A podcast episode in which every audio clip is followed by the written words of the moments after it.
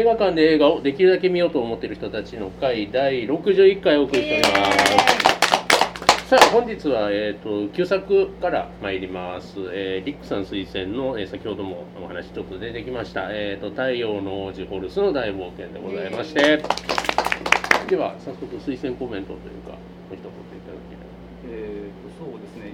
あの一応旧作を選ぶ時は基本的には昔の日本のまああまり手を出してなさそうな映画っていうか、うん。まあホルスとかいうとさすがにもうジブリがあるんで土定番的な気がするんですけど、まあ、実際見てる人っていうのはあるんですけどっていうのでもうとりあえず思いつかなかったんでもうあもうホルスいてまいって感じで。えーっとちょっと一気でその前に、はいオネアミスとどっちが来るんですか？えあもうそんな、いやえーあもうなんていうかあれですよ。そんなあれですよ。なんかいろいろいろんな人が怒られますよ。そんな怒られますちょっと後で僕も。僕も話しますけどスタッフロール見たらっていうねか、わかりました。話ですから。はい。はい。わかりました、はい。はい、というわけで、はい。えっ、とまあいいわゆるあのスタジオジブリといいますか、うん。あの宮崎高畑アニメのまあ原まあ原点というか、まあ歴史東映動画歴史から始めると長いんですけど、まあとりあえずもう、あのいわゆる高畑宮崎っていうか、まあ最初にこう完成形というか。まあでも本人的にはもしかしたらそのホルスが一番ホルス、えーホルスあこのこのホルスが一番あの満足してできたというかあのホルスまでずっとできなかったあそこまで行けなかったって思いながら作ってたんじゃないのかなっていうような作品です。でまあ、えー、と正直僕も見てたのは、えー、と大人になってからでなんかまあそんなめちゃくちゃ面白いとは思わなかったもう本当にお勉強的にこうあの冒頭の方の。えっと狼のシーンがね、なんか大塚康生か宮崎駿かどっちか忘れちゃった、あでも豪ああの岩の王とか動くとこ宮崎なんで多分ああそこまでずっと宮崎駿やったと思うんですけどとか、まあ、そういう作画的なとこを見たりして、えーとまあ、あこれでこれが最初やったんやなみたいな感心をしながらっていう、まあ、そんな感じの作品なんですけど、まあ、あの実際見ていただいた皆さんとどのような感想を聞けるのかなと、はい、ちょっと、えーよろしくお願いします。はい、ありがとうございます。では、えー、とこちら見てきた方、いまずにでは二択参ります。よかったよとよかった。おうん、うん、とよかった。いやていうか子供の頃になんかうん夏休みはいのなんか映画劇場的なのね、うん見てでその時で記憶しかなくてそれから見てなかったんで久々に見てうん、あていうかまあこれテレビアニメだったらこのレベルやけど当時ね結構劇場アニメでちょっときついなっていうあのはありーありましたね。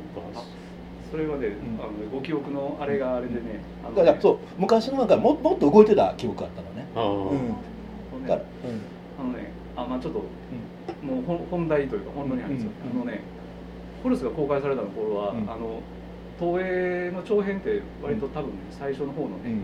あの3作4作ぐらいのイメージが頭に残ってるお話だと思うんですけどね、この頃ってかなりもうテレビのアニメの制作が始まってて、うんあのねその前後の前後とその前の劇場版の形がねうんすごい落ちてるんですよ。ってっていうでやっとまともに久しぶりに作ったみたいなのがホルスだ、あごめんなさいお邪魔しました、はい。で、はい、すいません。なんかあごめんなさい。なんかそれさっきほらお勉強だけど実際ねそういう作品になっちゃってるのはちょっとだだからうん。お勉強って意味は分かんない。普通にねなんか面白い映画だったらそんなわざわざそういう格好付きですることはないんで、うん。あまあ、そういう意味でだからあれですね。あのあえて今そんなにこうあれするのはちょっとその質としては、うん、そこまで必要ないないとまあその意義は分かるうかるんですけどね、なるほど。うん。えー、のんちゃんあすごい多分、うん。全くあの今日はよく分かってる人の話を聞こうと思ってあのか割と映画見たらわーってその過去とかそこの時代背景とかを割と調べるんですけど調べずに来たんでそう作品だけを言うとなんかね主人公の声が子供より大人びてるとか、とちょっと思っちゃって、うん。最初からえあれって有名な人ですよね、多分。あの悟空とかやっていや今でもだからあのテレビでおばあさん役でやや役作りやってはるんですよそうなんや。まあ、でも、なんかちょっと、私そこからちょっと違和感あって、うん。あと少女の声、少女じゃないわ、なんだっけ、はいキルダ。キルダの声も。あそうか。あそうなんや。ほんで全くあんまり言えないけどなんかちょっと大人びすぎあ二人の声が大人びすぎてっていうのがだからあえてせ声優を使わせないジブリイズムの最初なんじゃないかなって感じがしますあねでそういう話を聞こうと思ってきました、よろしくお願いします、うん。よろしくお願いします。なんかね、あの、あその役者の使い方というか演出の仕方っていうのは、あこの頃からこういう感じがこのど。まず高畑さん、まあ高畑さんが今回演出なんですけど、そうなんかなっていうのは感じたところではありますね。ただまあ他の作品見てへんから比較してどうなんだみたいなのは分かんないですけども、うん、はい、そうだな。うん実はちょっと初見でして、なんやかんやうん。偉そうに喋ってますけど、ああの、えただまあ初見の人何人？はい。あ結構大選変ん選んでよかった、あわかんないあの とりあえず見せられたっていう。割となんだろうオタクというか辞任をしておりますので なんかホルスという名前はもう鈴木敏夫の昔話で出てくるんですよね。でもうタイトルロールからあのスタッフからもうちょっと感動なわけですよ こっちはそうすると。あのまずあの作画監督大塚康生って書いてあってあのでその下にあの場面設定あ場面設定場面設計。場面設計。宮崎駿ってのこのダブルネームがこうドンって乗ってしかも宮崎駿の方が下の方に出てるみたいな 頃かみたいなのとか思って。で次に原画で森森保。も出てくるみたいな 感じを受けたりしてこれこの感じがうなずいてくれてるのが2人ぐらいしかいない。んだけどあのねそういうことですよ。っていうことなんですけど。要はもうレジェンドたちがもう若かりし頃に集まって作ってたっていうところはあるのかなみたいな。誰が出資してるんですか？えっとこれあこれはね東映動画っていう株式会社であそうそうですね。あのあのそうです。あの、えー、何ですか？荒磯にお岩でしたっけ、うんうんダバーンってねあ朝ドラのあの夏空が多分まさにちょうどモデルになあってのが東映動画というところですねというえ話あれ漫画祭りとはまたえっ、とね漫画別あれは祭り一本で。えっと、この時はね、えー、と大体ね東映の映画塀があるんですよ、うん。あるんですけどなんかその前後で、えー、と子供祭りって言ってみたり、漫画祭りって言ってみたり漫画パレードって言ってみたり、なんかそんな名前をつけてあの春と夏に興行があったんですけど、まあ、そでこれが夏夏。興行ですね、うん。でこの後に、えー、と長靴履いた猫が次の年にあってでここから漫画祭りっていう名前に統一されたみたいです、う。んなんか、はい、ウィキペディアその他によると、うん。面白い、実際話的に皆さんどうやったんですかね？なんかちょっとこうあのなんでしょうこうもやってするなみたいなとかなんかこういまいちうん乗り切れんなみたいな感じだったんですかね？なんかこう痛快ですっきりしておよっしゃっていう感じじゃなかったりとか。うん。マイナなんだなんかメジャーなんかマイなんかこう暗いあの音階でいうとメジャーじゃなくてマイナーなメジャーじゃなくててか本当にオールドレフトって感じね。うん。後の宮崎とか高畑とかっていう名前を持ってみるから、この内容でもう感じは、そうなるなるほどな感は。あるっていう。あの石男がもっと活躍したような覚えがあったんだけど、うん。大して活躍してんのね、う。うんんあの何やろうな。えっとね割とホルスはさ全然こあうみんなの前では戦わずうんいないとかでちょっと戦ってるからなんかそれはそれは変な人って思われるよなっていうのはないですか？状況証拠しかない。でねその場をさ今やったらでねあの写メ撮ったりとかで写メっったらあかんのか。写メって言ったらあかんのか。スマホで。携帯スマホで撮ったりとかもできる。そんなんもできひんし証拠が動画とか撮るなんか狼乗ってって言っても知らんがな。なん。なんかタイトルのまあ名前がホルスなんで、エジプト系の背景をえイメージしながら俺は見たんですけど、どっちかというと北欧でしたみたいな。だだだからアイヌだよ愛のじゃだからあれっんぽいよね。アイヌなのかな。もともとアイヌそうか。でも舞台にできすなかっごいですね。アイヌっぽいってわかるいやい。やいやだってあのほらヒルダのあ関係ないヒルダのんなるほど、うんなんかアイルランドみたいなうん。そんなダンスもしてましたよね、うん。なんか音楽どっちかというとケルトっぽいか、うん。スコットランドっぽいかなみたいな、途中から素足が気になって。すごいこうみんなしたいやなんか音楽の時にみんなこう数で歌ってるのにものすごいこうなんていうか楽器っていうかオーケストラっぽくなるのが あそうかそう。もう全部あのこうみんなの声だけにしたらもっと臨場感出たんちゃうかなっていうのをすごい私は思いながら見てたんですけどあのただ作品として見てるん。で私もまあまあそうです。でもミューミュージカルなんでしょう。ねミュージカル的な演出なんでしょうね。あー今なんかディズニー的なノリも感じつつ。そうかあの動物たち、うんあそうだね。動物しゃべるし初期ディズニー感、ん。あの魚取るしみんなであの、何ですかあの、お化けカマスですその名前のインパクトたるやって思いながら見てたんですけど。もう私が知ってるカマスってめっちゃ細いから。うん、であの魚が上がまた上がってきたぞからの一連の流れはすげえディズニーミュージカルっぽいなとか思ってちょっと。なんか記憶とはずっとああいう感じで、うん。もう動き回るっていううんイメージだけど、え？って感じは正直ね。う。んうん。なんか狼来たところでいきなり止めになってそうそうそう。あそこすごい気普通はそ普通はそこもっとね、うん。ガンガン見せるやろうと思うけど。多分あっこも動かしたかったんやと思うんですよ。わかるんですよね。そう。うん。うん。まあ、おおむね予算の話ね。そうそう。あの制作日数も予算もそう。大幅に超過してもう高畑勲は何枚しましょう書いたかっていうぐらい。なんやろ。あの劇場版白箱見た後なんであのなんかつい制作側の事情を汲み取ってしまうというか。高畑さんあの頃からもう最後まで何も変わらなかったんです多分どっかしらをこだわったりして止めたりしたんやろうなみたいな。でほら物語に気になるのが太陽の剣うんつね、あれもなんかねものすごいなんか安易にできちゃうし完成しちゃうしね。そう。あそこうん。の作るところを見せてほしかったうそうそう。もうできてる。であのこので大きい火でみたいな。そうそうそう。であそこでわーっとこうミュージカルシーンになるかなるかなと思ったらね。だからいやだからあの昔見た時はテレビやからカットされてるんかなと思ったあのうんー一手の不意語をさうんそうそうそう。でどううん。なんかめちゃめちゃいい音楽ででまあ労働家みたいなやうん。あのソ連のプロパガンダみたいなつ土をそれ。るそう。そう。それは絶対できるのにうん。ね私もえー簡単にできたらね。うん。あれねあの朝をみたいに。そうそう朝をオー的なプニングはね すごい朝をだからそういう話になっていくのかなと思いますよね。うんそうそう思もうう王子王子なんだからさ、うんそのままこういうふうにいくと思ったら、うんまた話が違う話になっちゃって、えーっていう。最後助けに来たなんか人民が力を合わせて頑張ろうっていううん風に話がいくという、うん。なんか。だからみんなが一体になった瞬間に剣は出来上がる。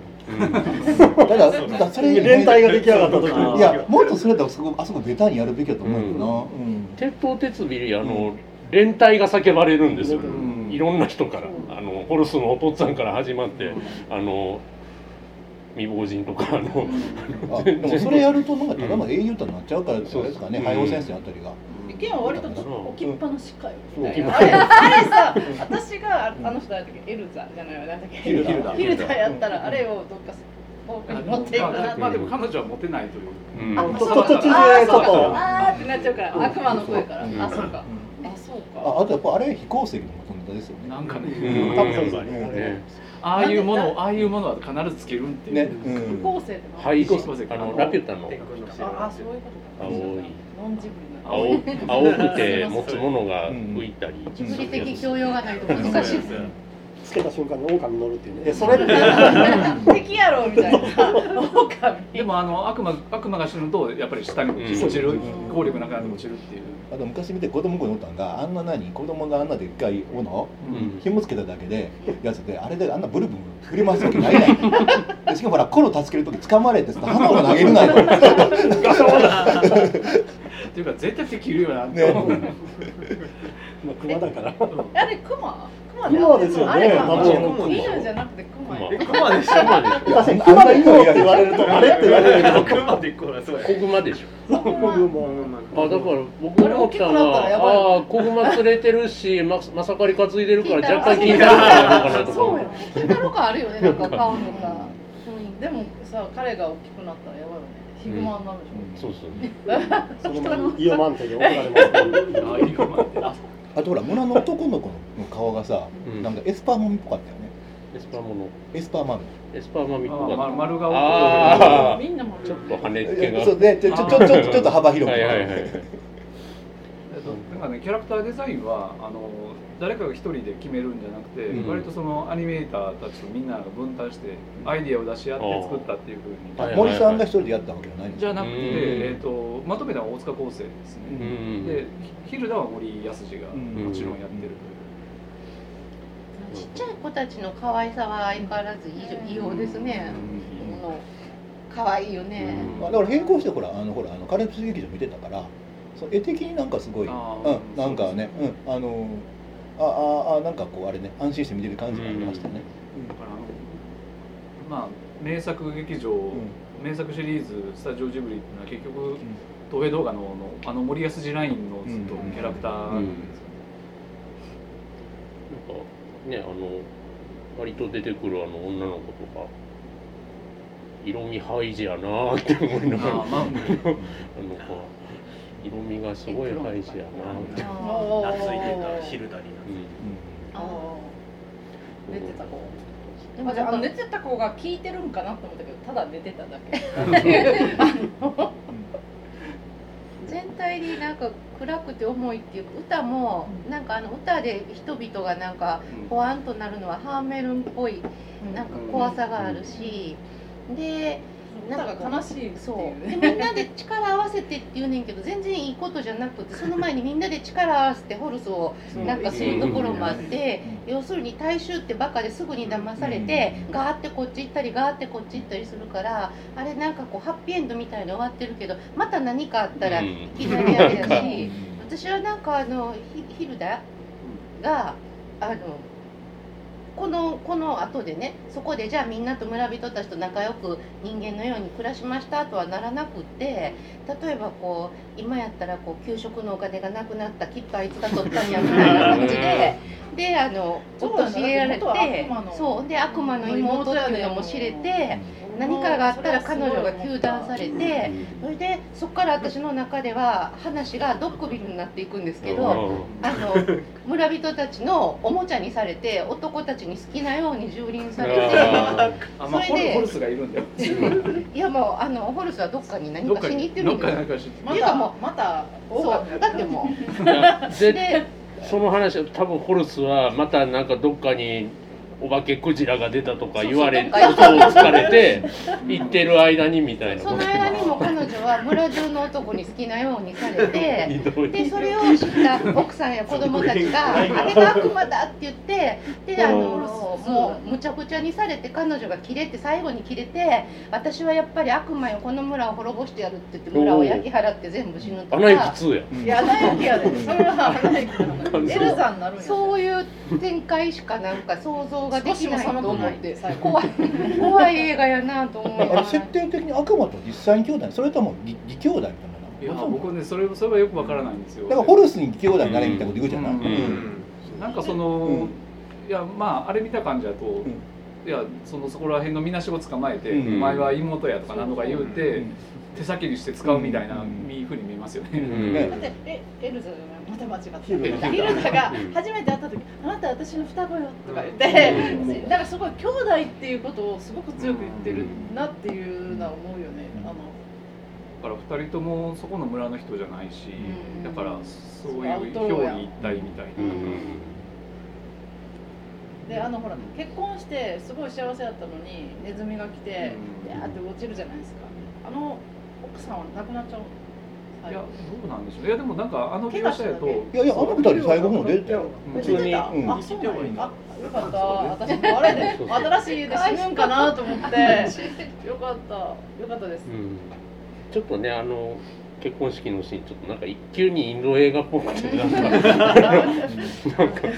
ちょっと楽しかったミュージまあ、ミュージカル。うんあそういうことか。はいはい。そうそうそう。あそうなんかあのあの華やかさ。あの恋愛描写が全部踊りとそう歌になるそうそうそうそう。なんかその感じ。なんか急に来たなとで僕久しぶりというかその今回あの、ね、自分選んだんであのき結構気合い入れて2回ぐらい繰り返してみてたんですけど、ややっぱりあのちゃんと通してみたらまあ結構そのいろいろそのあのちゃんと話できる人かなあかんなとかと思っていろいろこう記事とか見てたらやっぱりヒルダの描写のことすごくみんな言ってるんですよね。あのえー、と宮崎駿が高畑勲のお葬式のちょっと追悼文というかお悔やみを言った時もなんかあのそのヒルダ迷いの森のヒルダの表情を見てそのそれを見た時にあのなんか仕事を成し遂げたんだみたいなことを言ったりしてて。でそう思ってみるとまあホルスの話っていうより結局これヒルダの映画やなっていう、ひたすらその自分があのそういう出自で生まれて、とでまあその自分の中にあの正しいと思うことがこうしたと思ってたとこひひたすら引き裂かれてるのに悩むっていう話やって。だから、まあ、それってまあ多分その後後の日本のねアニメとかそういう青少年というか、まあ、ティーンエイジャーとか見せるようなもんのまあすごいなんというか、でしょうね先駆けというのやかなんというかわかんないですけど。心理描写の水準多分まあ一つ上げてるんですよ、うんそこでラインが一つラインじゃないな。なんでしょう。ステップっていうかレあレベルが一段上がってるんですよ。感情移入するのはもうヒルダの方ですわ。ホルスロイは。であの、まあ、コロちゃんなんかはそのほら、うん。あの子供が喜ぶキャラクターをけるのがあってやっぱり、うん、漫画映画なんだから。あのあの前半のあの頃に「お前は人間の村に行くんだ!」っていうくだりは何やったんやってそれが聞いてきてこそうあの呼ばれてきた村人に助けられへんのかいっていうああれお父さんが村を捨てて、あの関係性どうなってんだよね。うねえあれ全然関係ない村なんなんか違うですか全く関係ない村ないのか？なもう昔いた村は滅ぼされてるから、あるいはヒルダが生き残った村にもう一人実はもう一人生き残ってるのがお父さんだったのか？な。まあでもまた別の村なんかなとかね、なんか「スター・ウォーズ」っぽかったですね。あのうん。なんかあのお父さん亡くなってあの家燃やして出てくシーン。若干「スター・ウォーズ」っぽかっはいはい確かに。言あわれてみればこあの故郷を捨てて、うん。あスター・ウォーズほらなんでもほらクライマックスで出てくるなんかあのほらあのあれやあのみんなでほらあの表情のなんかカヌーみたいな、たはいはい。あれもスター・ウォーズで出てくれないので。ああ確かに。うん。えどっちが早いの？スター・ウォーズ。いやこっちの方が早いですけあど、ー。まあでもまあ多分さすがにジョージ・ルーカス、ホルスさん見てない。まださすーわからんなやついやはルーカスはそんなことないやろ。やつなら。ルートがないやろ、ルートが。まだ拾ってない気がする、うん、まあ多分デルトロは見てると思うよね。デルトロはね。デルトロ は見てるでしょ、うん多分デルトロは見てるでしょ。で今のピクサーの連中も多分見てます見てるでし。ょうん。割とあの岩男とかキャラ造形似てるキャラ「アナ雪2」に出てきますから。ね、いや割とね昔話でああいうの昔からいてあそうかるか。らそうか。あうん。原料はあっちかそうそうそうじゃああのう。ん清涼か。そうかそうか。ゴーレムが。ううんん。そう。うん。最初の未来少年コナンです、うん。あれとかとあとラピュタのパズーみたいなそのいわゆる宮崎アニメに出てくる元気な少年の物語の成長物語やと思って見始めたんで、うん。なんか最初にもう狼を真っ二つにしてるって なんかなんか違うね大体出来上がってんねんな。完成形ないしなんかそんな明るそうでもない。成長しホルスは成長してないしてない。成長してない周りの人が成長したヒルダはちょっと変わったかも分からへんけど、あそういえばあの小原紀子さんがあれですよね。あのほらヒルダのがヒルのペットのあのリスやってますえっとリス。うん。チロチロやったでしたっけ？チロうんの方あのあれあれねあのコナンコナンのやつうん。ちゃん。としたこと正義をちゃんとうんリスも可愛かった。可愛かった。でヒルダを挟んでリリスとリスとあのフクロウがうん言い合ってるのがもう完全にあれがもう内面が分裂してるっていううんもうもうすごいわかりやすい。うん。なるほうん。しかも明らかにあの明らかに目つきから明らかに悪いやつっていうなんか村長のなんか横についてるど村長みたいなやつ、うん。顔が悪いっていう 出た瞬間に悪役やな、うん。ああいうやつ。があのえっ、とね多分ね悪いそういう悪いの確か、えー、とその村長のナンバー2みたいなやつとかあのフクロウとか、えー、と小田部陽一やったと思うんですけどデザインの担当が、うん。あのえーとまあ、まあずっとハイジとかねあの母を勝たずに3000人とかずっと高畑宮崎と仕事しててあの任天堂に入ってポケモンのキャラクターの監修とかしてる人ですけど。なんか小竹さんデザインって結構なんかまあ当時やからか知らんけどなんか古臭くて今見たら。なんか森保ジとかのデザインの方がもうずっとすんなり見れるという。なんかまああれですね。あんまり、うんすいません。ちょっと細細かすぎる。ポケモンの方の流れはあるよね。あのね。あそうですね。いやもう完全にもう小動物はだからもう森森保ジから小田部陽一に行って、ででもなぜか目つきが悪い目つき悪いと、あーあーまあそうですね。目つき悪い。ああそうですね。ポケモンってなぜか目つき悪いのね。あのピカチュウ以外は。うん。目つき悪いの多いです。よ、一応モンスターなんで、うん。ででもポケモンってさ全私ポケゴーしか知らないんですけど あのポケモンジャクトなんで。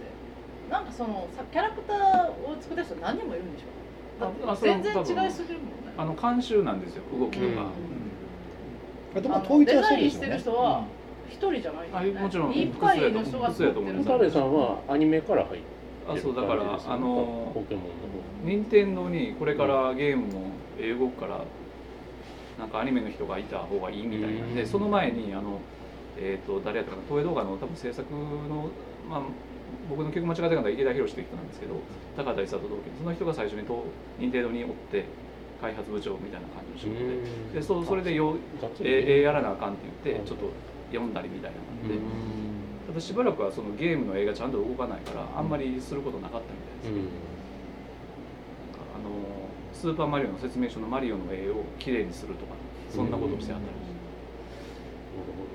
近くに野生のいい敬語はい大冒険っていうほど、結構そんな世界が。そう。全然大大冒険大冒険はもっとスペクタクルなのに。順番的には企画ができてタイトルができてそのまま通しちゃったのかなってそういう上感じは。上から多分来たタイトルですねあのだからオネアビスの翼と同じです、うん。法律宇宙人宇宙軍じゃなくてオネアビスの翼ってつけたような感じで多分タイトルはつけてるんじゃないでです。か今だと多分タイトルを変えるんでしょうねなんとなく出来上がってきてから。裏で完結うん。してるから。だからあの「もののけ姫」みたいやなと思ってたああ確かに。そうだ。あの向こうから来た女の子がうん。どっちか人間かってなってる時にあのあの人誰やったっけ？男の子の子。アシタカアシタカがうん。あの火事場の村をうん。守りたいかみたいな、あどこや。そういう原点なんかなと思って見てたんですけど。あさっき昔見て面白かった記憶があって見ていまいち結構がっかりしたって言ったけど逆にね空飛ぶ海賊船ああれもあるんやと見て、うん。あれは今も全然面白いね。うん。あえすごいよく動くし。あ空飛ぶ幽霊船空飛ぶですねこれね、うん。うん。あれはそうですね、うん。あの宮崎。あれどっちが先ですか？えっ、と幽霊船の方幽霊船。ですねが先あとはあとあうん。えー、と宮崎駿が幽霊船であの戦車で人間を潰すしてる頃に、うんうん高田勲はテレビで冷や飯食らわされてた。うん。です、っていうそういう事件です。歴史やでだからホルスがもうすごい制作期間の見て、なうん。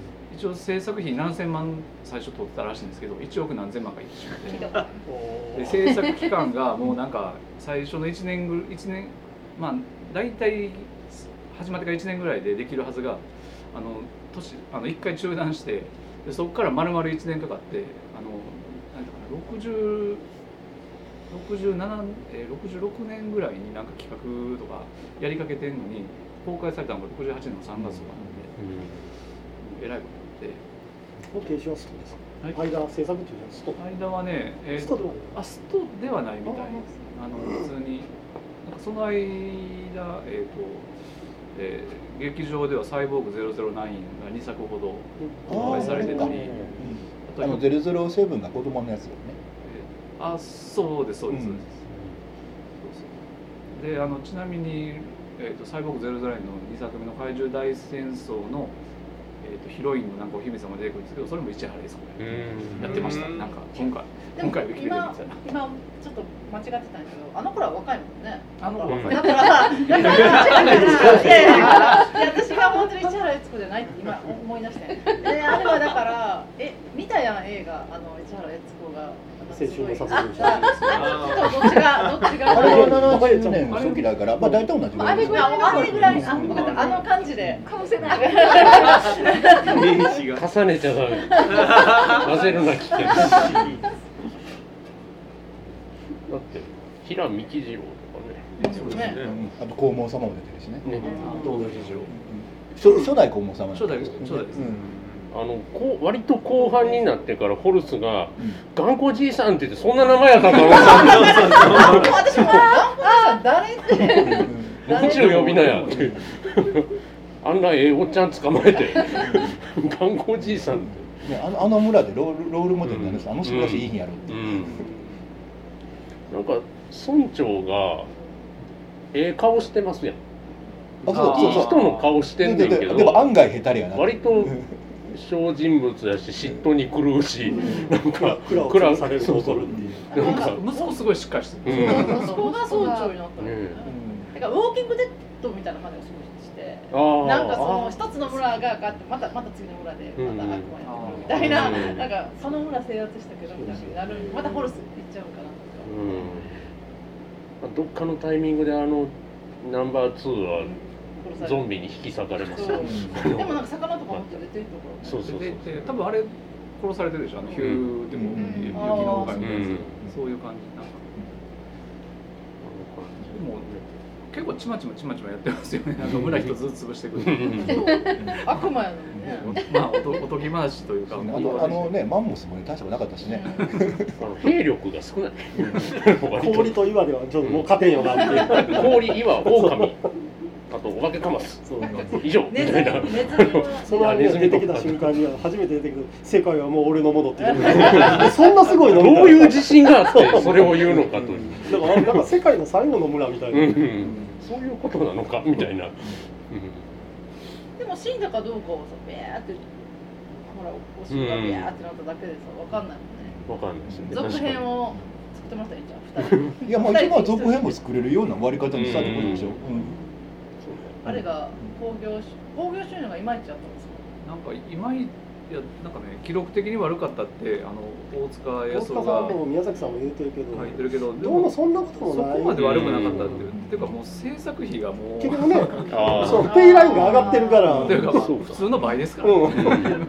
そら倍稼がなあかんのに普通ではあかんよそら、うん、いけるわけないやろっていう、だって最近の若い子は信じられないんだけどジブリってある時期も全然客入ってなかったもんね、ね。ナウシカも失敗やし、あの何あっていうかカリオストロも全然入ってないし。あそれはもう全然あれはもう有名な話だからあれトトロがダメ。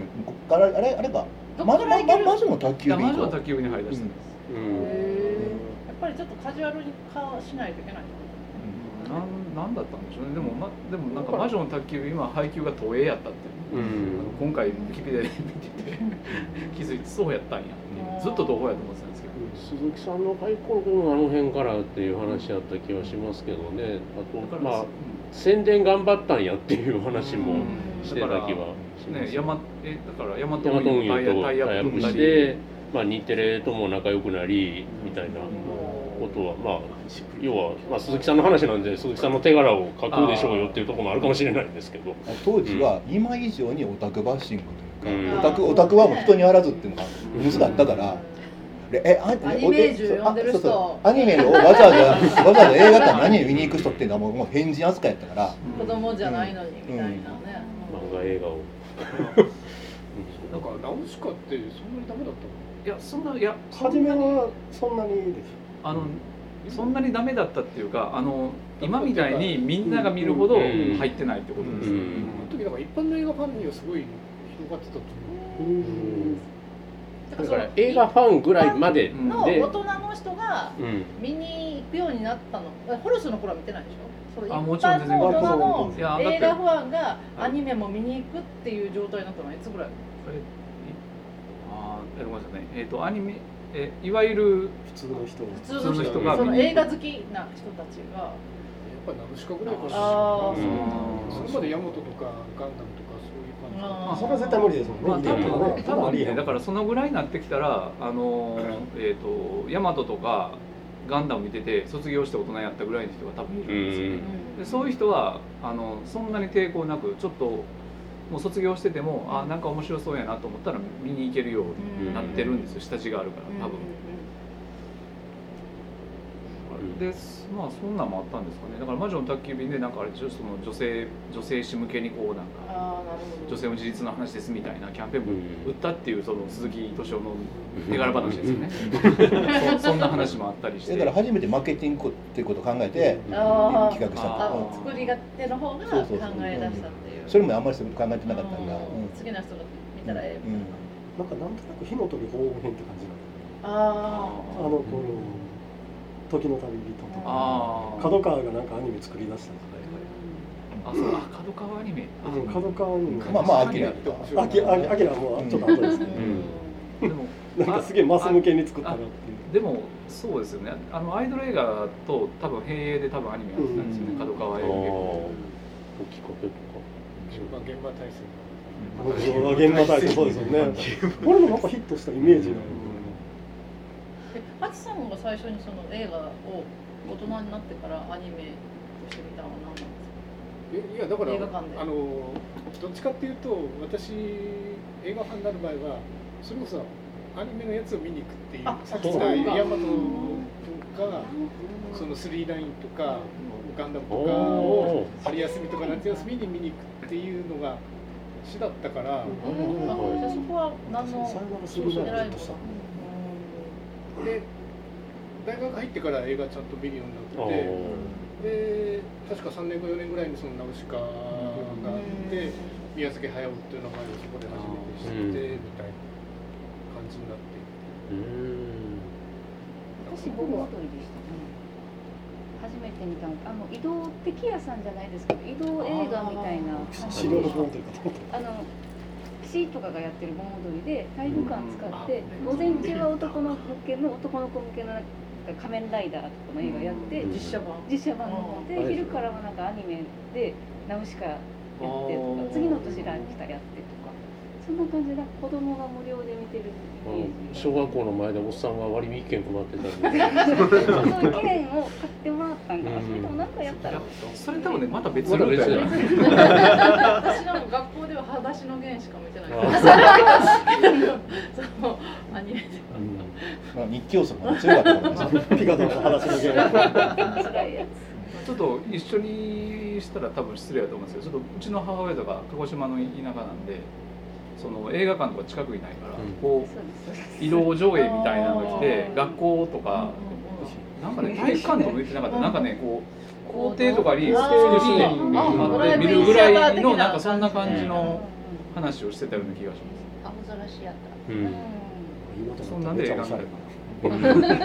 ほんまに。今こそやらな今やった。らめっちゃおしゃ流行ってますよねヨガそうはいちょっとちょっと流行りましたね星空見ながら。星空見今でもほら大人私らぐらいの大人だったらなんかアニメを見に映画館で見るのはっていう人結構いるけどやっぱこういうあの映画館あんま見ない人。会でねで課題とかで見てあいいなっていうのはすごい分かってきたからうん私としてはありがたい、そううんいい映画体験がみんな見るべきやね。思うよねまあなんかあの今今見たらまああのなんて言うんでしょうねまあ話もなんか暗いし。ままとまりもめちゃくちゃ良くはないという。ですけどでもこれがないとあのね。あのあのまあいわゆるあの宮崎映画だからとかっていうのはなかったっていうことなんで、般教養として。まあ今見たらなんかなんなんかまあなんていうかねちょっと古いジブリっぽいやつみたいな感じしか見えないと思うんですけど、僕好きなんが割と最初の方ですけどあの漁村のねあのお化けカマスに噛まれて死んだお父さんが運ばれてきてからの下りのシーンの色味が急になんかモノトーンというかになってあの外の暗さというかまあねあの日の光とか要は光源がないとああいう感じに見えるんだっていう感じを描いてるのは割と好きや全体色彩いいですよねそれは。メリハリ聞いてて。場面ごとうん。ね結構ほらハイジとかでほら実際にほらスイスにあの、ほらロケにしたんですけど、えあれもなんかやっぱりしてんのかな？北海道行ったりしてんのかな？えーとね多分それはできてないですね、あのあの体制いや実際に行ったことがあるとかないとかっていうのは置いといて、うん。あの体制としてそういう体制は多分なかった。なん。かまあ個人的には旅行行ったことあるけどなみたいな。うんかもしれない。です、ね、それぞれがあの時はこのはこうやったから多分こういうとこはこうだみたいなのとかそういう出し合いをしてたのかしら。えーと高畑勲が作る時は、えー、と要はその実際に見てそのまあどういうんでしょうね、まあ、リアリズムっていうふうにそこまでは言ってないけどもその自分のことやと思って見てもらおうと思ったらそのそこの村があるあるものあったもののように見えないといけないっていうことを考えてあのもうそういう要は村の衣装の設定とかもとりあえずこんな場面でこんなんやからっていうんじゃなくてまあそういうある程度こういう村でこういうそういう習生活習慣で、まあ、こんな音楽でとかっていうのもそういうのも考えて設定を決めるっていうのをあのそこの時にやったらしいんですね。場面設計って今で言うえっとレイアウトです。レイアウトですか、あそうだ単純そういうことなんだ、うん。いまいちああの用語ってなんか耳慣れないと多思う分演出兼レイアウトうん。ぐらいやと思うんですけど、演出が監督なんで。あそれとあれね浅川さんの役あれが職務役演出でしたね監督じゃなくてあ監督あの東映動画はねあの演出監督のことを演出っていううん。のあそうなんや。なんかなんでしょうねあれは分からないけど、うん。えーでまあお勉強的な話するとえ東映動画で作ってたアニメーションっていうのはあの場面があってシーンごとに、まあ、アニメーターに渡してこれはこんなシーンでって渡してでそこでもうアニメーターが全部考えるんですよ。どんなシーンででまあある程度舞台設定みたいなのは守らなあかんのはあるんですけど基本的にアニメーターがこうもう全部その演技とかカメラワークとかも考えてこんなんしたいんですけどっていうのを集めてきて、うん。でそれをあの演出家が見て、えーまあ意見もするし、でまあ統一感があるようにするのにもうそれやったらもうみんなバラバラになっちゃうんで、っていう要は交通整理とかなんていうんですかねこうちょっと調整係みたいな感じで演出職っていうのがあったんですよ。でそれがあの今回のホルスで、えー、と一応何ですかねそのどういうんでしょうあの組織的に あのえっ、と上下っていうんじゃなくてスタッフ全員で作ってっていうスタイルにしてるんですけどただ演出に関してはすごいもう全部高畑勲があのこれはこうしてっていうのをすごい直したっていうすごい中央集権的なやり方ででこれも結構その時間かかったことらしいんです、うん全部コントロールしようとした、でもう一つ言うと宮崎駿その時あの原画描き始めたぐらいあごめんなさい、えー、とアニメーターって原画っていう、えー、とキーになる絵を描く人と、あのそのキーになる映画の間を埋める動画っていうたくさん描く間を埋める係仕事の人がいるんですけど動画から原画になったかならないかぐらいの宮崎駿が全部のシーンのレイアウト。これはこうここのカットはここにこう人がいてあの奥にこんなんがあってで全部決めてくるんですよ。か書いて書いて出してくるんですよ。で何やったら多分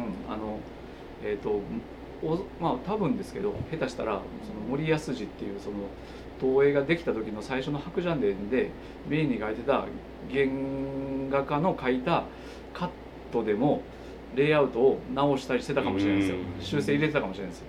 っていう体制でやったんで。でっていう体制やったんで最初すごいこう結構混乱というかしてたみたいです。はいという というすいません。そういうのって去年のだから夏空のはい。あ中でそういうのが演出あありましたか？そういうの。アニメーターがこう書いて、うん。あでそうですね。演出の人がダメとかああダメ出し直してもう一回やり直し。うんそうか。まだ今の工程が出来上がりきってはいない頃なん。だだからレイアウトシステムは多分その、えー、とハイジとかであのまあ高畑勲とか宮崎駿とかやってたけどそのレイアウトきっちり入れるっていうのはそのあのどこでもやるようにはなかなかなってなかったんじゃないですかね。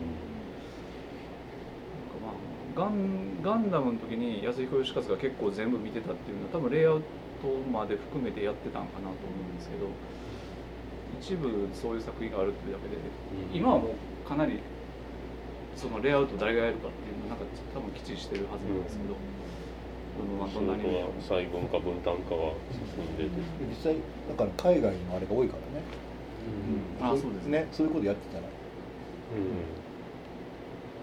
りょりょうさんどうし深いな思いながら。割とアニメ弱者なんで、そのあの頃とかも見てて一番最初思ってたのはこれ子供向けって思いながら、あそうそうそう。そう子供向けじゃないんです思いながら中高生ぐらいなん。ですよ。中学生うん。うん。全然いいですね、今見たらまあそらヒルダのこととかもわかるけどあんなん子供の頃見たって、なん。やこの女みたいないまいち心情も理解できねえし代わりとかも。無邪気な話じゃないよね。もう。ええ全から然無邪気さない。とりあえず初めて見たんで全然子供向けちゃうやんっていう感想がもう大事。ファーストシーンが殺伐としてますもんね。狼の森に襲われる。あのシーンで見てたんかな当時の子供っていう音楽すら入ってないんですけど、うん。ひたすらもう犬犬じゃないの狼の。獣の吠える声と。肉を切り裂く。音がキャンみたいな。これだから夏はからも引いてくるとだから当時のアニメーターの人たちはやっぱりその子供向けっていうのが一番嫌でうん。大人の人も楽しんでもらえるようなものを作りたい作りたいっていう思いがだいぶ子供を置いてけぼりな気分特にあの村人間のあの力関係というかあの関係性の変わっていくところが完全に大人向けですもんね。ほんまや。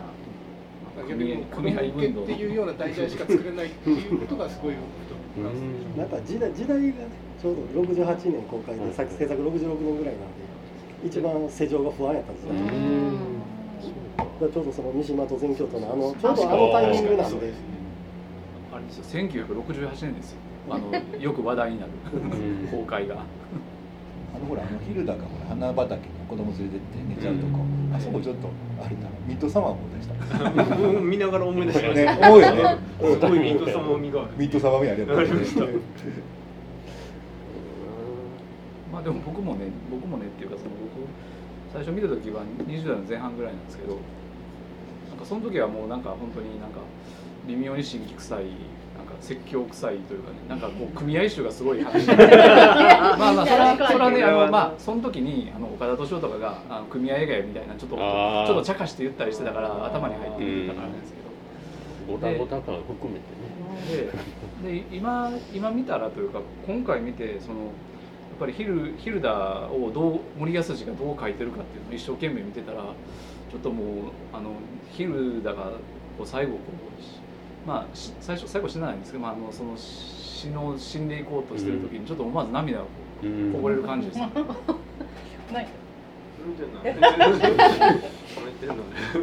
教養が足りないと抜けないが過剰に思い入れがねこう。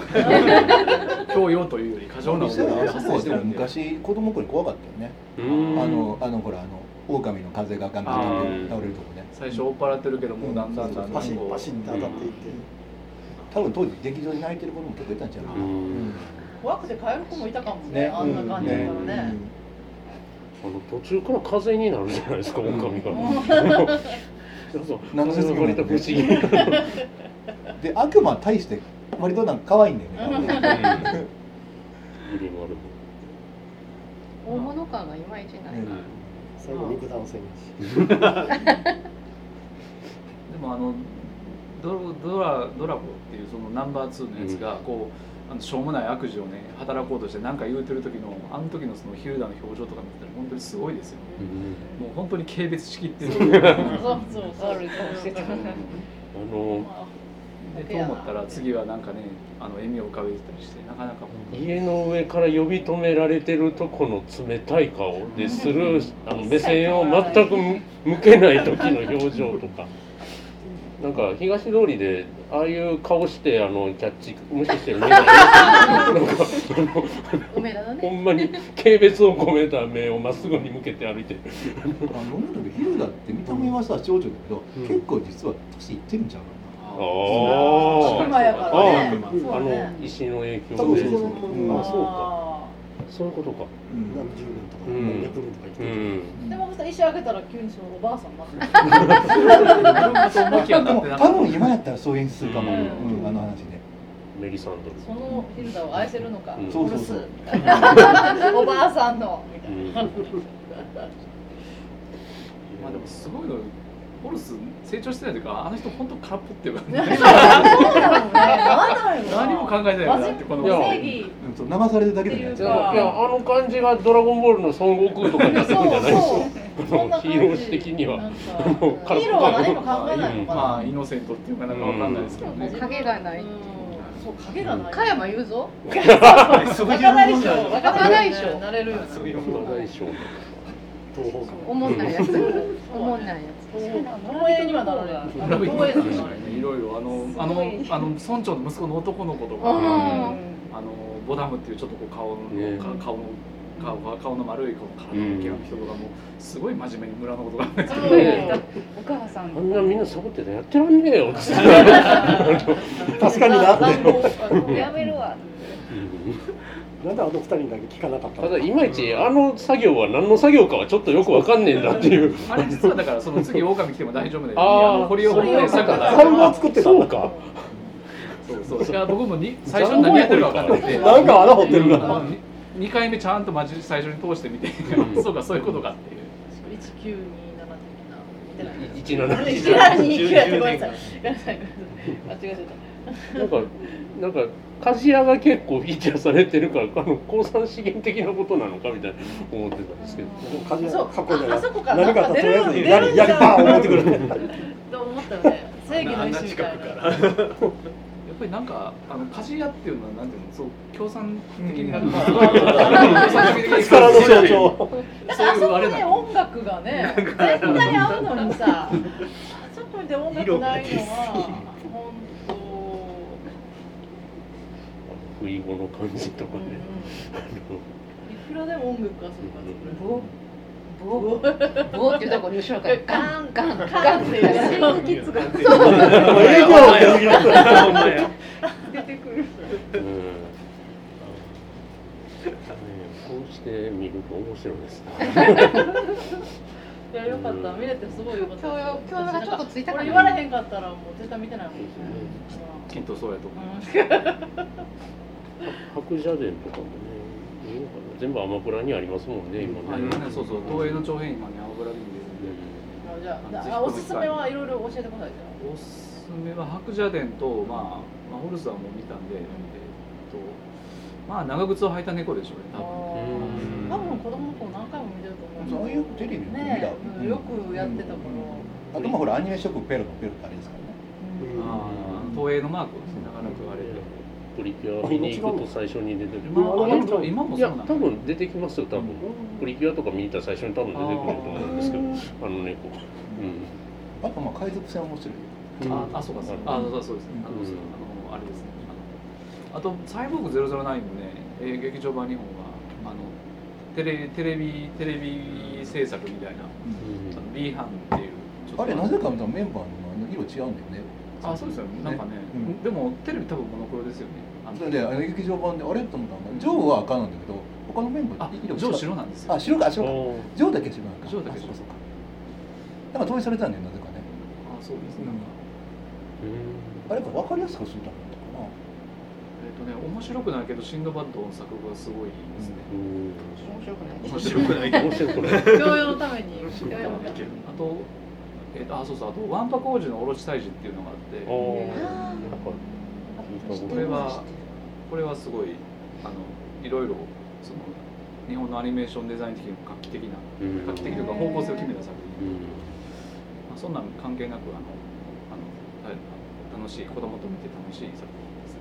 うん。とかそこら辺じゃないでしょうか。あのえっとねガリガリバーの宇宙旅行っていう映画があってでこれのラストシーンがあのお店お姫様のロボットの中から人間が出てくるっていうシーンがあるんですけどこれはあの当時その一動画マンやった 宮崎駿が直談判して演出変え話を演出変えさせたっていうあの伝説のシーンなんであのそこだけあの全然他と雰囲気違うんであのそれそこを見る 体験するだけだけに、まあ、見てください、え、もう一回なんそれが何えっとガリバーの宇宙旅行。ガリバーの宇宙旅行。急急にシーンが変わる。もうね、めっちゃくちゃしんどいです。本当に本当にしんどい。あの1時間20分しかないけど本当にしんどい、うん短いのに。え話が退屈すんの。大でも最後見るためにずっと見続けた方がいい。まあその最後の宮崎駿を体感するためにはその1時間20分がやっぱり必要かな。それだけの我慢がそこで。そうか確かに何かアニメの歴史変わってる気がするのでそこで体験できる教養つけるのって大変やな。まあでも面白いんです。面白いといえば面白いですよ。あのなんていうのかな。その今アニメーションって思ってみたらちゃんと要はある程度のリアリティがあって、うん。ちゃんと話も起伏があってあの動きもあって、うん。あの違和感なくなんていうんですかその世界が展開されるっていうのを見てるからあれですけど当時ってまあアニメーションでもともと そういういわゆるあの日本でやってるみたいなセルのアニメーションストーリーのあるものだけじゃなくていいろんな手法があったじゃないですか。あの要はあのいろんなその抽象的な記号になってみたりとか、そういう文字とかが出てくるようなシーンがあったりとか、いろんな絵の組み合わせでできとかデザイン的に処理されたりとかっていうのいっぱいあって、まあ、だからそういういろんなこう結構雑多な手法であの全編あるんですよ。でそういう意味では面白いんですけどあだからもしかしたらあのああアニメじゃなくてアニメーションっていうものに興味がある人だったらこっちの方が良いって思わはるかもしれない、うん。けどまあ話はないです。話の流れはないです。はいっていうガリバンの中はい、そんなのをご紹介いただいたところでですね、はい。教養つけて、うん。はい、ということで本日旧作は、えー、太陽の王子ホルスの大冒険でございました。